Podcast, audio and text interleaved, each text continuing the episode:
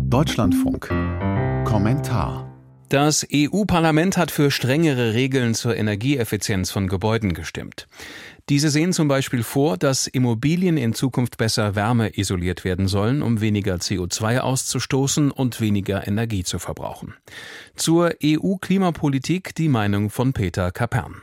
In der EU macht sich Endspielstimmung breit. Die Temperatur steigt, die Nervosität nimmt zu. Der Moment der Entscheidung naht. Es geht um das größte Transformationsprojekt, das jemals von einer Staatengemeinschaft auf die Schiene gesetzt wurde. Es geht darum, ob Europa bis 2050 klimaneutral wird. 2022 hat die EU Fit for 55 auf den Weg gebracht. Das größte Paket an Klimaschutzgesetzen aller Zeiten. Dutzende Einzelgesetze, die alle ein Ziel verfolgen. Bis 2030 sollen mindestens 55 Prozent aller CO2-Emissionen eingespart werden, als Zwischenziel auf der langen Strecke bis zur Klimaneutralität 2050. Bei all den Einzelgesetzen, die da in Arbeit sind oder waren, kann man schon mal den Überblick verlieren. Bei einigen Regeln ging es darum, Geld zu mobilisieren, um soziale Härten im Kampf gegen den Klimawandel abzufedern. Bei anderen ging es darum, den Emissionshandel auszuweiten oder die europäischen Unternehmen vor schmutziger Konkurrenz zu schützen schützen.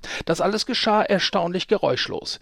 Richtlinien mit grotesken Namen wie LULUCF interessierten eben nur einen kleinen Teil der europäischen Öffentlichkeit, obwohl sie wichtig und weitreichend sind. Jetzt aber, ein Jahr vor Ende der laufenden Legislaturperiode, jetzt geht es an die Substanz. Meine Wohnung, mein Haus, mein Auto. Und plötzlich steht das Gesamtprojekt auf des Messers Schneide. Es regt sich Widerstand gegen das Aus für den Verbrennungsmotor, obwohl die Entscheidung längst getroffen war. Und ob der Gebäudebestand in der EU jemals klimaneutral umgebaut wird, wie es die Europaabgeordneten heute mehrheitlich entschieden haben, das steht in den Sternen.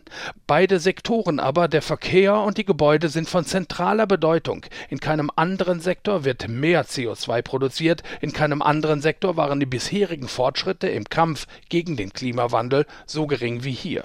Ob das Projekt Fit for 55 zum Erfolg wird, das hängt vor allem von Deutschland ab. Viele andere Mitgliedstaaten orientieren sich an der stärksten europäischen Volkswirtschaft. Der Umfaller der FDP beim Verbrennungsmotor wirkte deshalb wie ein Dammbruch. Mittlerweile meldet ein Drittel der Mitgliedstaaten Änderungsbedarf an. Ausgang offen. Und beim Ziel, die Wohngebäude klimaneutral zu machen, deutet sich schon Ähnliches an. FDP-Europaabgeordnete zogen heute in Straßburg vom Leder gegen Regelungen, wie sie die Bundesregierung vor Monaten bereits ganz ähnlich für richtig befunden hat die Bundesregierung, an der die FDP beteiligt ist.